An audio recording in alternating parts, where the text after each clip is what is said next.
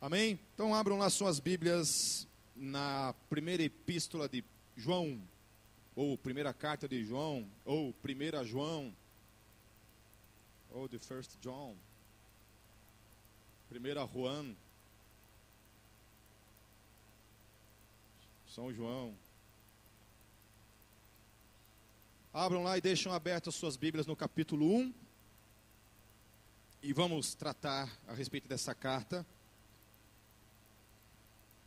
Capítulo 1 e o capítulo 2 nós vamos tratar hoje, amém? Antes de qualquer coisa, eu quero orar mais uma vez e vamos fechar nossos olhos mais uma vez. Senhor Deus, agora eu coloco cada vida que está aqui, Senhor, nossas mentes, Senhor, nosso espírito diante da tua palavra, em reverência à tua palavra, Senhor. Eu peço, Senhor, que em nome de Jesus, por meio do teu espírito, Senhor, essa palavra venha falar ao nosso coração. Nos ensinar, Deus, nos edificar. Deus, mexer, Deus, com tudo que está fora do teu propósito para a nossa vida, Senhor. Deus, que a tua palavra nessa noite seja uma, uma, uma palavra de proclamação, de libertação, de vida, de ânimo, de encorajamento, de conversão, de mudança de mente em nossas vidas, Senhor. Por graça e misericórdia, Senhor. Manifesta, Senhor, o teu poder por meio da tua palavra transformadora em nossas vidas. Em nome de Jesus eu oro, Senhor. 1 João. É, essa talvez seja um, uma das epístolas assim mais básicas mesmo da vida cristã, é ela. Porque ela não, ela não é muito complicada para você entender. Ela é, um, é um, uma boa carta, inclusive, para você trabalhar com o discipulado logo de início com uma pessoa que recém se converteu e está no início da caminhada com Deus e precisa saber e perceber algumas coisas, essa é uma carta muito boa para você começar a fazer um grupo de discipulado e trabalhar os princípios dela na vida daquele a quem você se propõe a discipular. Essa foi a primeira carta que eu sempre tra trabalhei em discipulado, antes mesmo de, de, de, ser pastor. Tinha meus grupos de discipulado e a primeira carta que eu trabalhava sempre era 1 João, por causa da importância do que ela deixa muito claro para mim e para você. E ela, para mim, ela, ela explica muita coisa que acontece comigo, com você, e ela explica muita coisa que acontece no mundo, de forma geral. E, em especial com as pessoas que estão dentro da igreja, demonstrando, então, quem é e quem não é filho de Deus. Amém? Quando a gente está falando de filho de Deus, algumas características precisam aparecer nesse indivíduo que está se declarando ser filho de Deus. Quando eu declaro, eu sou filho de Deus, Algumas características estão inseridas nessa afirmação. E 1 João, ela vai deixar clara quais são essas características. E aí, quando eu olho para ela, eu me estremeço. Eu estremeço em mim mesmo é, por tremor e temor por parte de Deus e é, por perceber então que a graça e a misericórdia de Deus revela em mim de fato quem eu sou e pode revelar para você quem de fato você é em Cristo Jesus. Amém? Por isso que a primeira epístola de João, ela não, ela não consegue de forma nenhuma, a pessoa que, se, que lê, que se propõe a estudá-la, ela não se mantém dentro de uma igreja caso ela, ela, ela, ela não consegue é, ajustar-se a isso que ela diz aqui. A pessoa é confrontada, ela fala assim, cara, acho que igreja não é para mim mesmo. E de fato, algumas coisas aqui, ela, ela fala, ela demonstra para mim e para você até onde é real ou não é real aquilo que a gente chama de conversão, aquilo que a gente chama de novo nascimento, aquilo que a gente chama de metanoia, que a gente chama de mudança de mente, né, de renascer em Cristo Jesus. Quando a gente está falando disso, do que, que nós estamos falando, afinal de contas? 1 João vai tratar. Amém? Então eu vou ler o texto e depois nós vamos tratar algumas coisas que a gente pode aprender dentro dele lá no capítulo 1, versículo 1 em diante, diz assim: O que era desde o princípio, o que ouvimos, o que vimos com os nossos olhos, o que contemplamos e as nossas mãos apalparam, isto proclamamos a respeito da palavra da vida. A vida se manifestou, nós a vimos e dela testemunhamos e proclamamos a vocês a vida eterna, que estava com o Pai e nos foi manifestada. Nós lhe proclamamos o que vimos e ouvimos para que vocês também tenham comunhão conosco. Nossa comunhão é com o Pai e com seu Filho Jesus Cristo. Escrevemos estas coisas para que a nossa alegria seja completa. Esta é a mensagem que dele ouvimos e transmitimos a vocês. Deus é luz, não nele não há treva alguma. Se afirmamos que temos comunhão com ele, mas andamos nas trevas, mentimos e não praticamos a verdade. Se, porém, andamos na luz, como ele está na luz, temos comunhão uns com os outros, e o sangue de Jesus, seu filho, nos purifica de todo pecado. Se afirmamos que estamos sem pecado, enganamos-nos a nós mesmos e a verdade não está em nós. Se confessarmos os nossos pecados, Ele é fiel e justo para, per para perdoar os nossos pecados e nos purificar de toda injustiça. Se afirmarmos que não temos cometido pecado, fazemos de Deus um mentiroso e a Sua palavra não está em nós. Amém? Então, primeiramente, capítulo 1.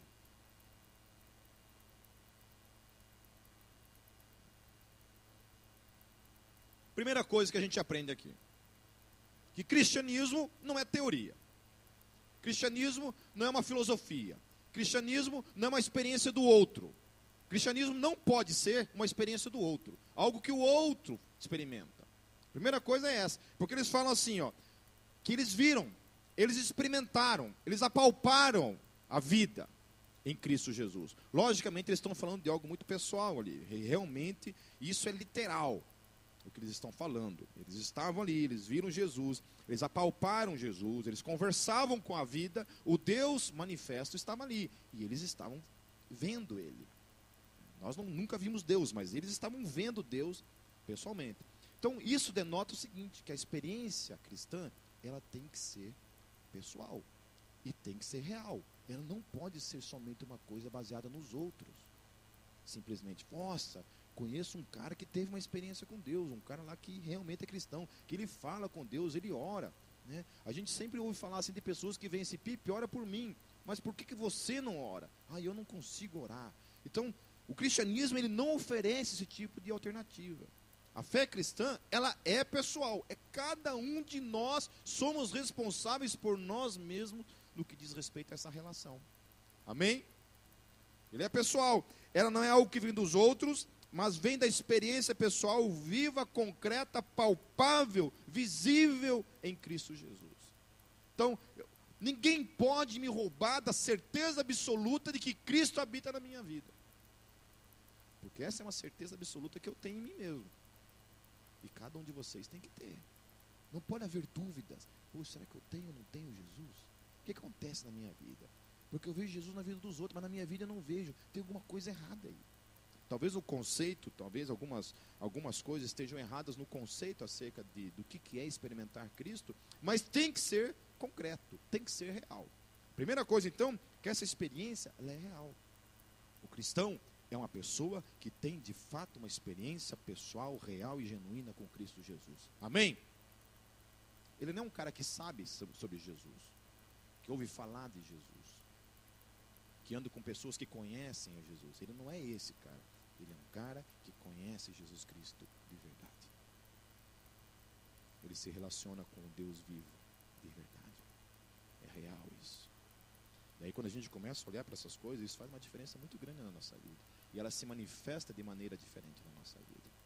E aí João vai continuar. A segunda coisa é que esse testemunho, lá no versículo 3, ele deve ser compartilhado, ele deve ser proclamado. A pessoa que conhece Cristo de verdade, de fato, ela não consegue ter aquilo somente para ela mesma. Ela, é necessário que ela compartilhe isso com as outras pessoas. Ela precisa, ela tem uma necessidade vital de compartilhar, de testemunhar dessa realidade para os outros. Se eu sou curado de uma doença, alguma coisa que, que ia me matar, eu vou falar para todo mundo: olha, eu fui curado. Se eu sou liberto das drogas, eu vou falar que eu fui liberto.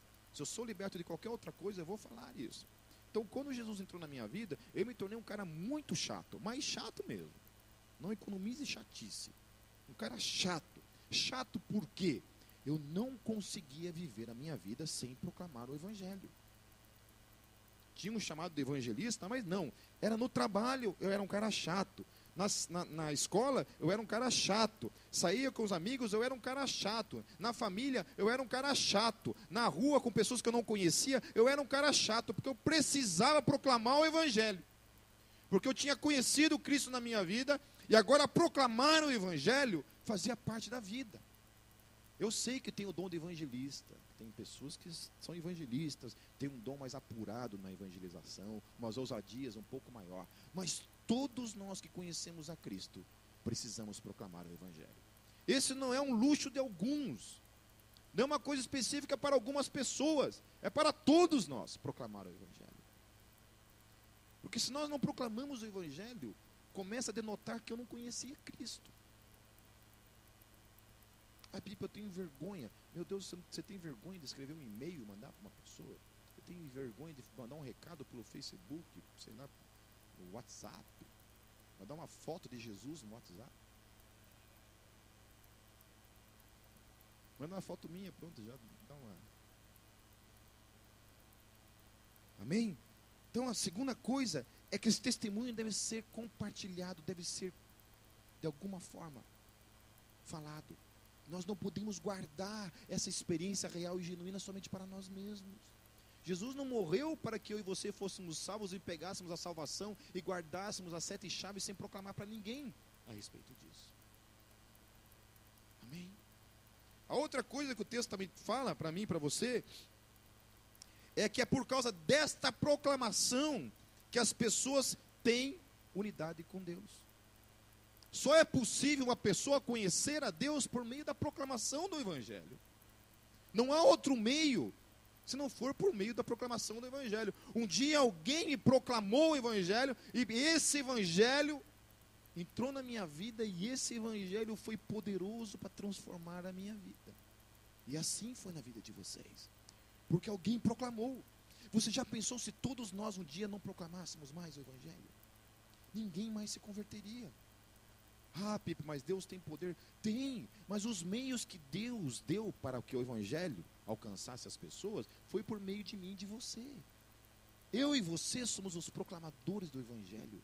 Então as pessoas estão separadas de Deus por causa do pecado, as pessoas estão caminhando na direção do inferno, as pessoas estão sem vida, as pessoas são, estão sem esperança, as pessoas estão escravas, e só o Evangelho é capaz então de trazer essas pessoas para Deus.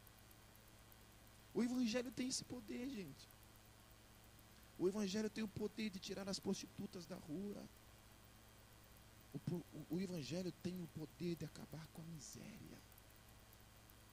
O Evangelho tem o poder de nos libertar. O Evangelho tem o poder de salvar a tua família. Toda a minha família está em Cristo Jesus. Todos os meus irmãos estão em Cristo Jesus hoje. Se Deus levar qualquer um deles, como levou minha cunhada nessa quarta-feira, eu perdi duas cunhadas esse, esse ano. Meus dois irmãos estão viúvos. Nessa quarta-feira. Foi aquela que eu falei para vocês que estava no hospital, que evangelizou o hospital inteiro, todos os médicos, todos os funcionários. Proclamou o evangelho lá, mesmo na hora da sua morte.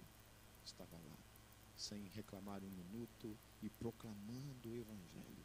No dia do velório dela lá, tinha um monte de funcionário do hospital lá, se despedindo dela, por causa do testemunho vivo que aquela mulher foi, mesmo diante da morte. Mesmo diante de tudo que estava sofrendo naquela cama. Ficou dois anos no hospital, lutando contra uma bactéria, uma infecção hospitalar. Não abriu a boca para reclamar. Não abriu a boca. Essa semana eu vi o testemunho de um menino coreano que com três anos de idade ele foi abandonado na porta de um orfanato. Com cinco anos de idade ele, ele fugiu do orfanato porque ele, ele apanhava, ele apanhava muito no orfanato e ele fugiu do orfanato com cinco anos de idade ele foi morar na rua. E ele agora estava com 15 anos de idade. Faz 10 anos que esse menino mora na rua. 10 anos. Ele estava lá participando de um concurso do X Factor, lá na Coreia. Foi lá para cantar. Era o sonho dele era cantar. Eu, fico pensando, meu Deus do céu, se, se isso acontece com 99% das pessoas da minha igreja, todo mundo se mata. Eu sou o primeiro. Eu não consigo entender as manifestações desse, disso, como é que isso funciona. Com uma criança de 5 anos de idade, se eu jogar o Gabriel com 11 anos de idade na rua, acho que ele morre no primeiro dia. Como uma criança de 5 anos de idade consegue sobreviver na rua 10 anos? Hoje ele tem 15 anos. Não sei. Mas a proclamação do Evangelho, gente, não é brincadeira. Nós todos, escute bem, todos vocês que estão aqui nessa noite, inclusive eu, um dia prestaremos contas disso para Deus. O quanto eu e você proclamamos ou não o Evangelho. Porque é a única coisa que tem o poder transformador na vida, na sociedade. Foi Ele que transformou a minha família, foi Ele que transformou a minha vida, ainda é Ele que transforma o meu casamento, que se tirar Ele da minha vida, acabou o casamento, acabou a vida, acabou a amizade, acabou o ministério, acabou a paternidade, acabou tudo. Eu fiquei sabendo essa semana de um cara que abandonou a esposa, grávida. Ela está com uma complicação na gravidez lá, perdendo líquido. Isso aí. Não sou mulher, não entendo essas coisas. Perdendo líquido, e o camarada simplesmente abandonou ela, grávida. Ela, tem uma, ela, ela sofre de depressão crônica, tem uma depressão profunda. Como faz? Não sei. Ela, talvez precise que nós nos agilizemos como igreja, vamos lá, vamos lá orar por ela, dar uma assistência para ela, tudo. Depois a gente vê algumas formas de podermos fazer isso em nome de Jesus.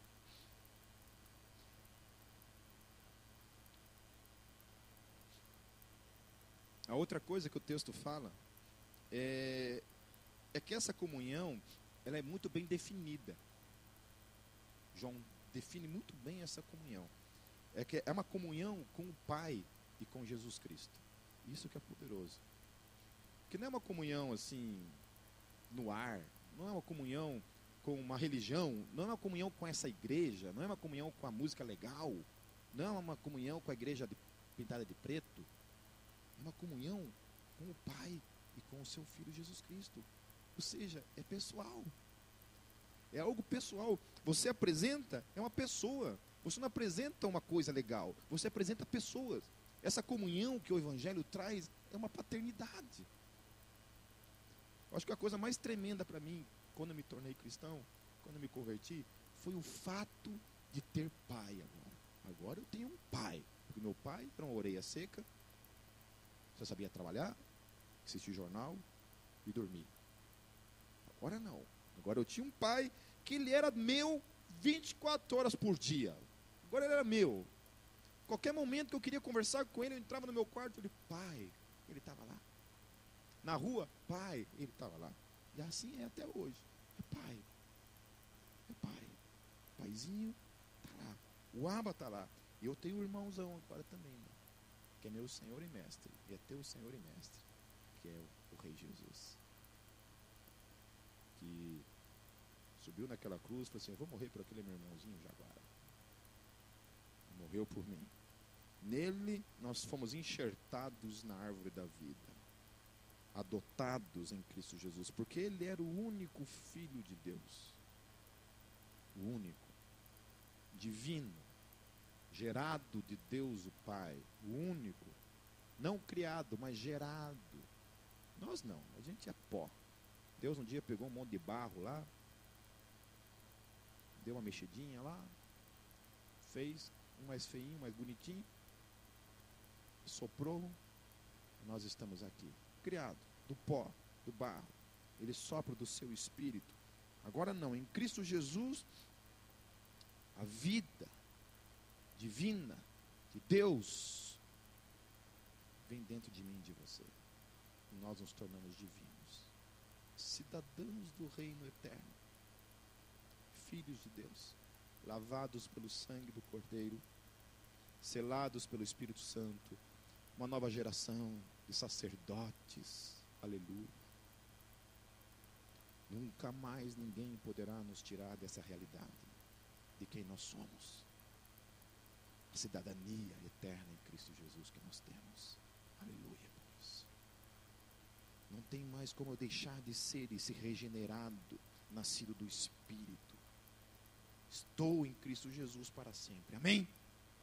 Ninguém mais me tira disso, nem você. Por causa dele, unicamente por causa dele. Então não há espaço para outros deuses. É a exclusiva proclamação de que se trata do Deus único, revelado, que era desde o princípio. Se estamos falando do Criador, então se trata do único. Porque a religião que a fé cristã pro, é, proclama é da crença num Criador sobre todos. Nós não proclamamos deuses criados como as demais religiões proclamam. É, você vai lá para aqueles panteão de deuses gregos lá, é Deus que nasce da privada. Assim, é Deus que nasce de qualquer coisa. É Deus para tudo que é lado. É Deus da água. Então, água. Deus do, ar, é Deus da árvore, é Deus do céu, é Deus do sol. Nós não, nós queremos o Deus que criou a árvore, a água, mas não é isso. Deus não é o, o ar. A Bíblia fala que tudo essas coisas subsistem por meio dele. Mas ele não é isso. Você vai lá, tem uma formiguinha lá andando lá, ó. Eu gosto de observar os bichos de vez em quando. Então eu fico lá olhando as formiguinhas andando assim. Os caras no meu condomínio devem, achar que eu sou um maconheiro de mão cheia, de alguma coisa. Fica lá as formiguinhas andando lá, os caras, ó, o cara tá doidão. E fico lá observando aquilo ali, ó, um micro, pequenininho. E a Bíblia fala que aquilo ali subsiste por meio de Jesus Cristo. Que sem ele aquilo ali não existiria. Aleluia. Todas as bactérias que você tem nessa tua boca, como o hálito aí, subsistem por meio de Jesus Cristo. Subsistem por meio dele.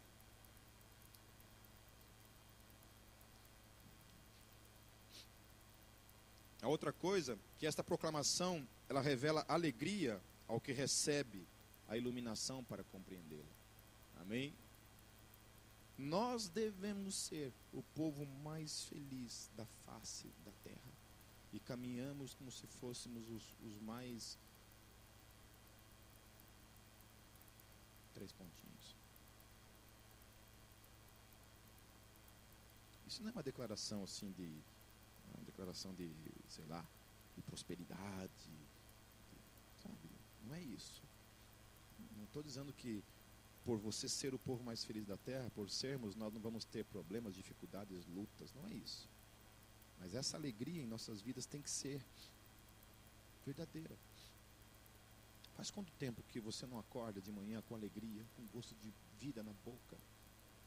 Porque a desgrama da, da, da depressão está te matando, está te roubando. A síndrome de pânico, transtorno bipolar,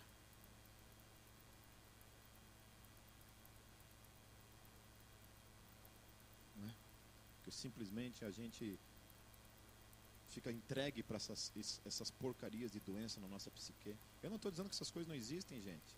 E que a gente tem que ignorar essas coisas, não é isso. Não é isso.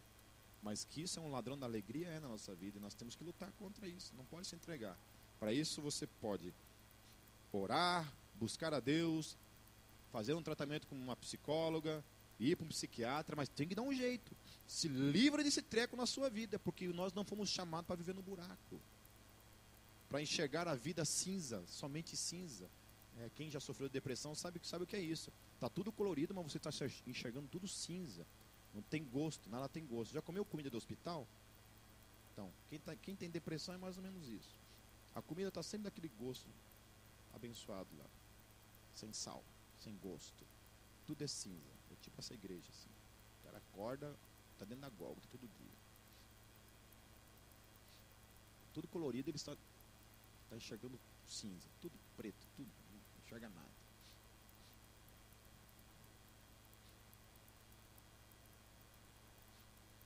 A outra coisa fala que Deus é luz. Deus é luz. Amém? Deus é luz, no versículo 5. A comunhão com Deus é revelada naquele que anda da luz, anda na luz. Do contrário, não há comunhão, relacionamento, experiência com Deus, é só um engano. Então, por Deus ser luz, aquele que conhece a Deus anda na luz. Não tem como eu caminhar com Deus e caminhar nas trevas. Ou eu ando com Deus ou eu ando nas trevas. Ou ando na luz ou ando nas trevas. É o que o texto está falando. É para aqueles que estão em comunhão que o sangue de Jesus Cristo tem de fato relevância e aplicabilidade no versículo 7. Amém? Quando nós estamos em Cristo, nós andamos na luz, aí então o sangue de Jesus tem o seu devido poder sobre a minha vida. Agora, se não, não tem. O sangue de Jesus, ele não tem poder sobre aqueles que andam nas trevas, ele tem poder sobre aquele que anda na luz. O sangue de Jesus, ele só serve para aquele que está na luz, para aquele que está em Cristo, e não para aquele que está nas trevas. Às vezes o cara está na igreja, mas lá fora ele, a vida dele está toda torta. Ele vem na igreja, mas ele sai daquela porta para fora, a vida dele é torta. O sangue de Jesus dele tem alguma relevância? Não. Não tem relevância nenhuma. O sangue de Jesus é para aquele que está na luz. Aquele que está na luz, sim, o sangue tem o seu devido poder. Aquele que está fora, o sangue não tem relevância nenhuma.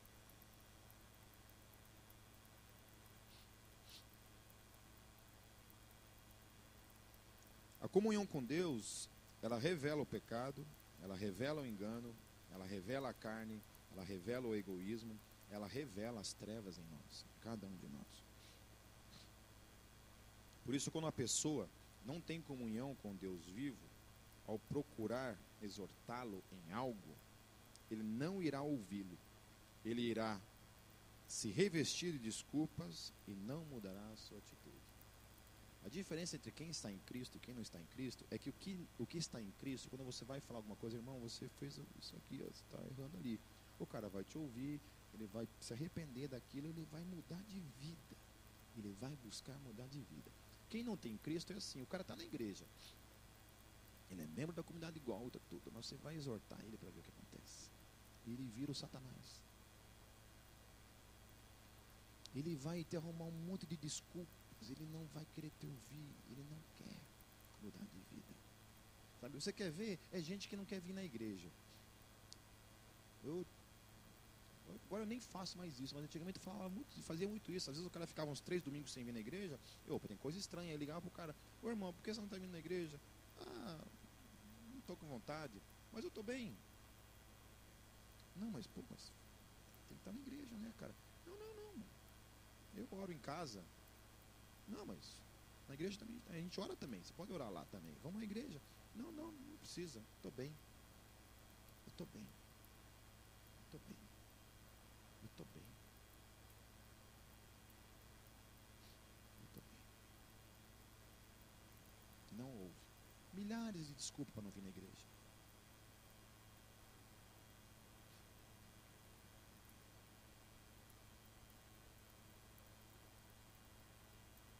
Casamento está uma porcaria, você vai falar, não quer te ouvir, tem as desculpas na ponta da língua, namoro está uma porcaria, não, não quer te ouvir,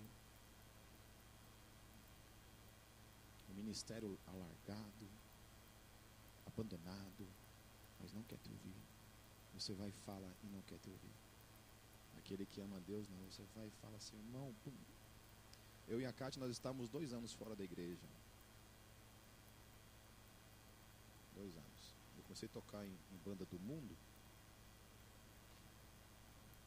Comecei a tocar numa banda chamada Legião Urbana Cover. É o Satanás mesmo, né? Não pode, né? E comecei a tocar nessa banda para ganhar um, para ganhar dinheiro e eu todo final de semana eu viajava para tocar com a banda, sexta, sábado e domingo. Então eu não podia mais ir na igreja. E quando eu vi, eu estava fora da igreja. Quando eu vi, passou dois anos eu não vi. E eu já tinha desandado em muitas coisas na minha vida. Já tinha entrado na onda de alguns amigos, em algumas coisas.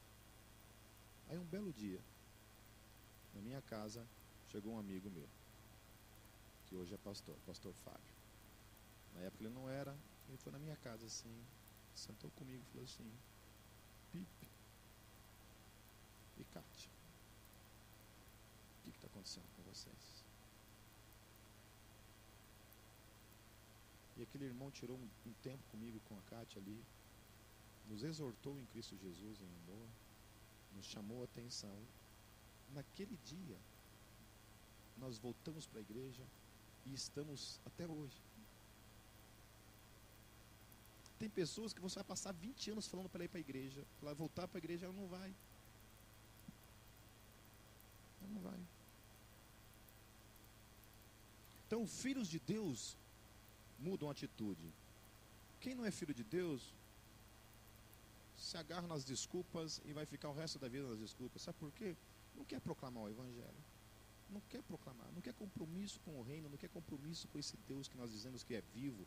A comunhão não é com o Pai e com o Filho. Se é com o Pai e com o Filho, você tem que proclamar o Evangelho. Amém? Quando você proclama o Evangelho, essa pessoa se converte, você vai levar essa pessoa para onde? Leva essa pessoa para onde? Para comunhão. E aonde que está essa comunhão? Pode ser na tua casa que seja, mas algum lugar tem que existir igreja. Amém? E igreja, corpo, não é só um dedo. Eu já falei e vou falar de novo. Para mim, essa igreja, que é a igreja em casa, ela se resume numa coisa interessante. Ela é irônica, é estúpida, ela é idiota, mas é essa a realidade.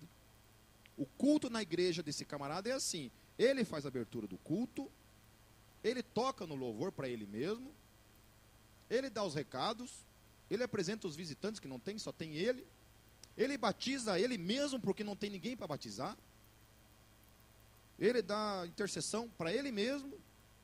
Não há espaço na vida desse indivíduo que vive a vida dele na casa dele para a igreja, para corpo, para servirmos uns aos outros para que os dons dele sejam para o outro também. Porque esse infeliz pensa que o dom dele foi dado para ele mesmo e somente para ele mesmo.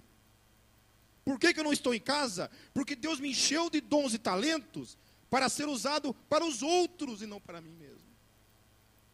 Em casa não há possibilidade disso acontecer. Amém? Claro que você pode ter comunhão com Deus, com o Pai, qualquer lugar do mundo. Não precisa vir na igreja para isso. Mas uma outra parte da proclamação do Evangelho, e para que o corpo seja edificado, só acontece por esse, por esse meio aqui. Ó. Não tem outra forma de acontecer. Ah, Pipo, mas a minha igreja é lá na minha casa, lá eu reúno meus vizinhos. Amém, então tá certo. Tem mais do que um? Tem mais do que um. São quantos? São dois. Amém. Aí Jesus falou: quando tiverem dois ou mais reunidos em meu nome, também estou lá. Recolhe o dízimo? Recolhe. Então tá certo. Então é verdadeiro mesmo o negócio. Não recolhe o dízimo? Não, então está furado. Amém? Amém? Igreja está na igreja, no corpo. Amém? Está aqui no corpo, está juntinho, somando aqui. Na proclamação do Evangelho, ajudando a cuidar daqueles que são alcançados por meio da proclamação. Orando por eles, intercedendo por eles, discipulando eles, servindo eles alguma forma, nós, nós aqui somos uma igreja que serve uns aos outros, amém? É essa a realidade. Na minha casa eu não sirvo ninguém, ninguém me serve. Eu privo até o outro de me servir. Olha que desgraça. Eu não só não sirvo os outros, como privo os outros de me servir. Eu sou autossuficiente. Eu não preciso de ninguém e não quero também ser necessário para ninguém. É eu comigo mesmo. E acabou quero.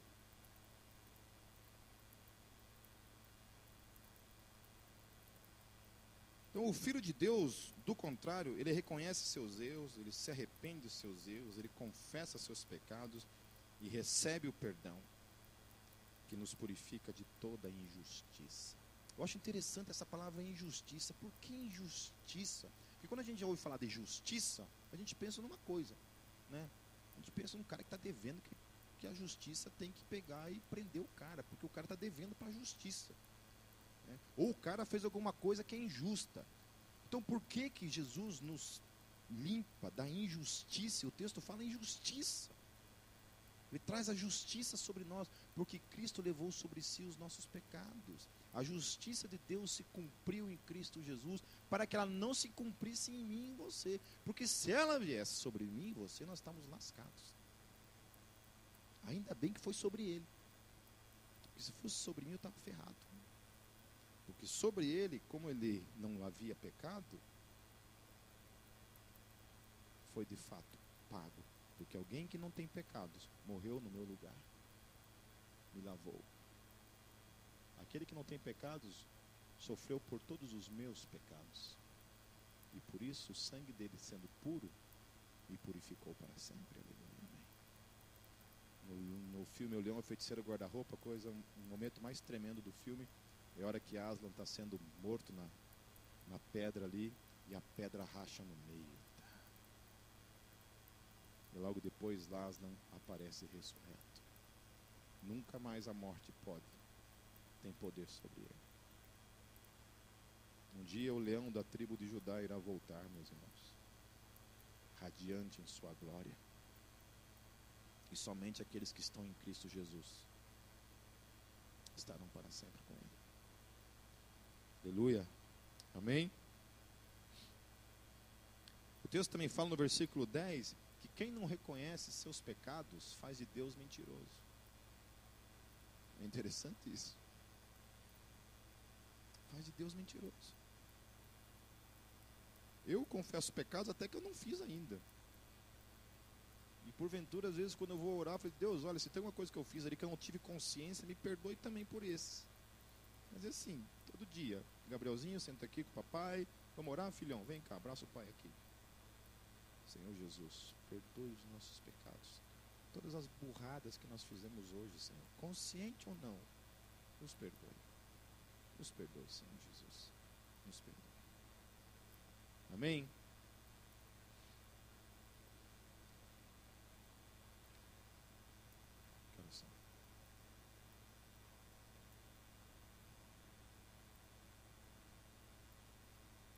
Eu acho que eu vou encerrar por aqui.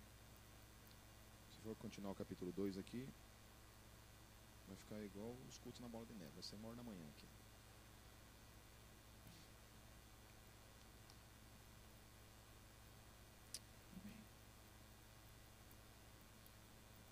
Quero que você feche seus olhos.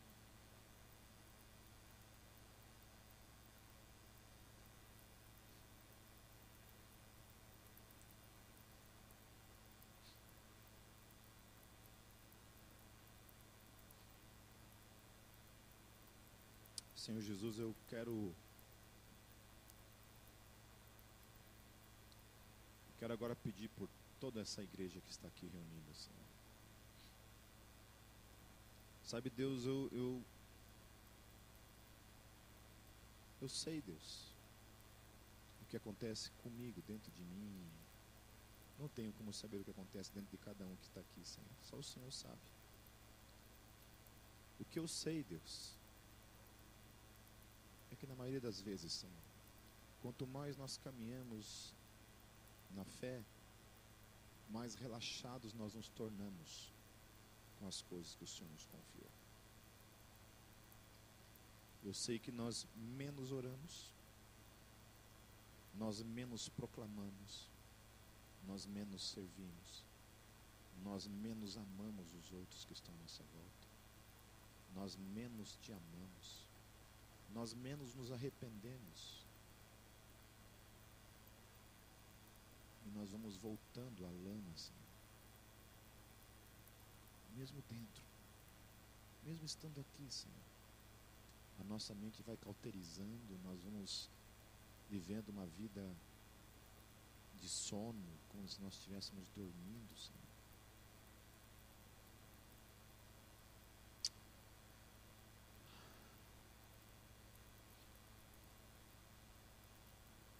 Senhor Jesus, só o Senhor pode nos salvar de nós mesmos.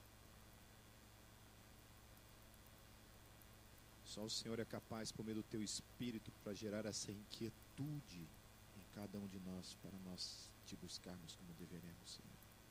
Como devemos.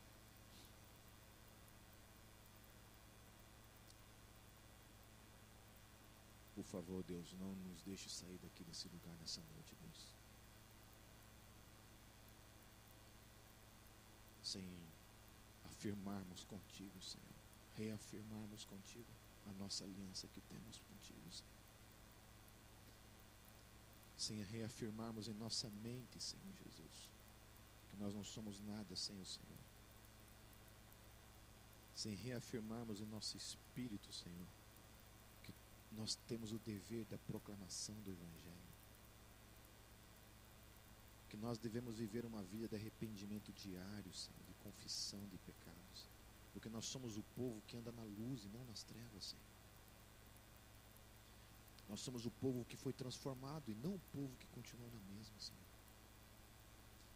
Nós somos o povo que hoje anda em novidade de vida, Senhor, e não na mesma vida.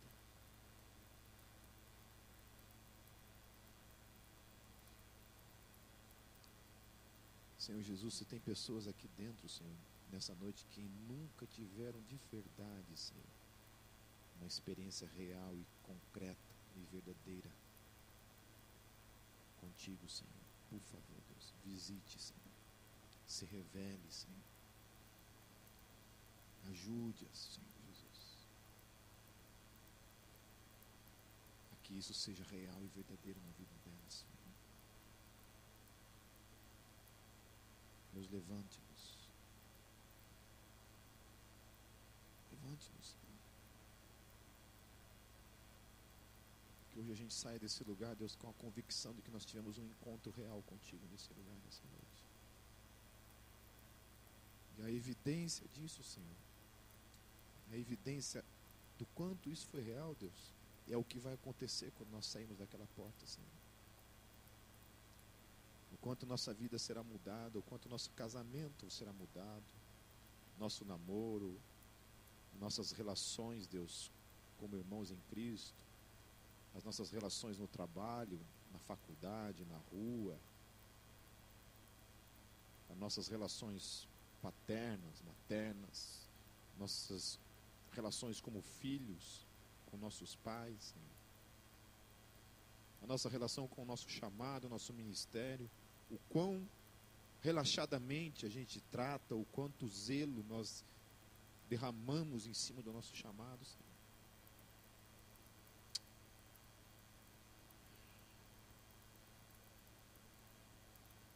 O Espírito Santo nos ajude. Nos ajude. Nós clamamos diante do Senhor. Nos ajude, Espírito Santo. Nos ajude. Eu quero que todos vocês fiquem de joelhos agora na sua cadeira.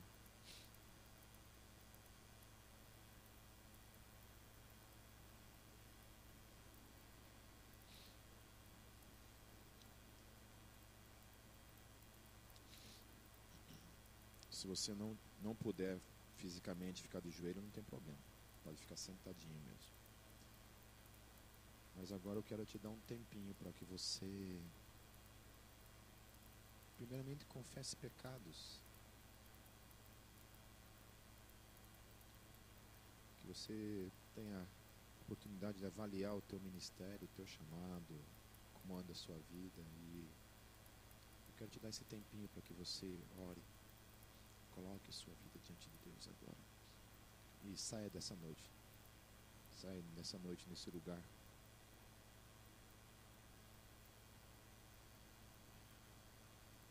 Com o coração preparado para um novo tempo que virá sobre a tua vida.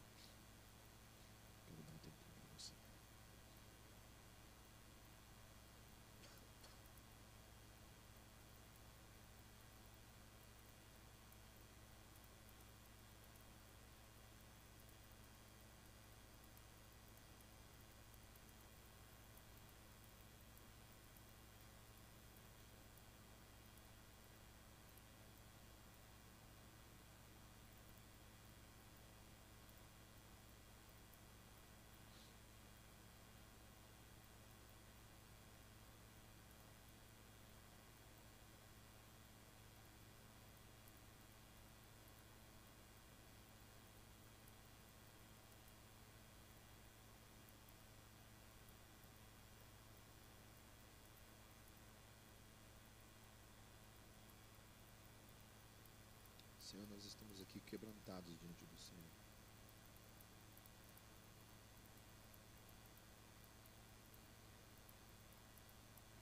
Senhor, estenda os teus ouvidos mais uma vez. Senhor. Que o Senhor ouça a oração, Deus, de cada um dos que estão aqui, Senhor. Elas possam realmente subir, Deus, diante do teu trono, Senhor Jesus. E que cada um deles, Senhor Jesus, possa se sentir novamente abraçado novamente trazido para mais perto, Deus. Porque eu sei que o Senhor nunca desistiu de nós. Obrigado por nos dar nessa noite a oportunidade de voltarmos, Senhor, de revermos, de mudarmos a direção, Deus, caminharmos para a direção verdadeira que o Senhor tem para cada um de nós. Obrigado por perdoar os nossos pecados, Senhor por nos dar um novo tempo, uma nova oportunidade de recomeçar, Deus. É o que eu oro, Senhor, no teu santo nome. Amém. Pode ficar em pé, meus irmãos. Fique em pé. Pega o seu irmão que está ao seu lado aí, aproveita e ora pela vida dele também. Ore pela semana dele, abençoando a vida dele. Deus os abençoe.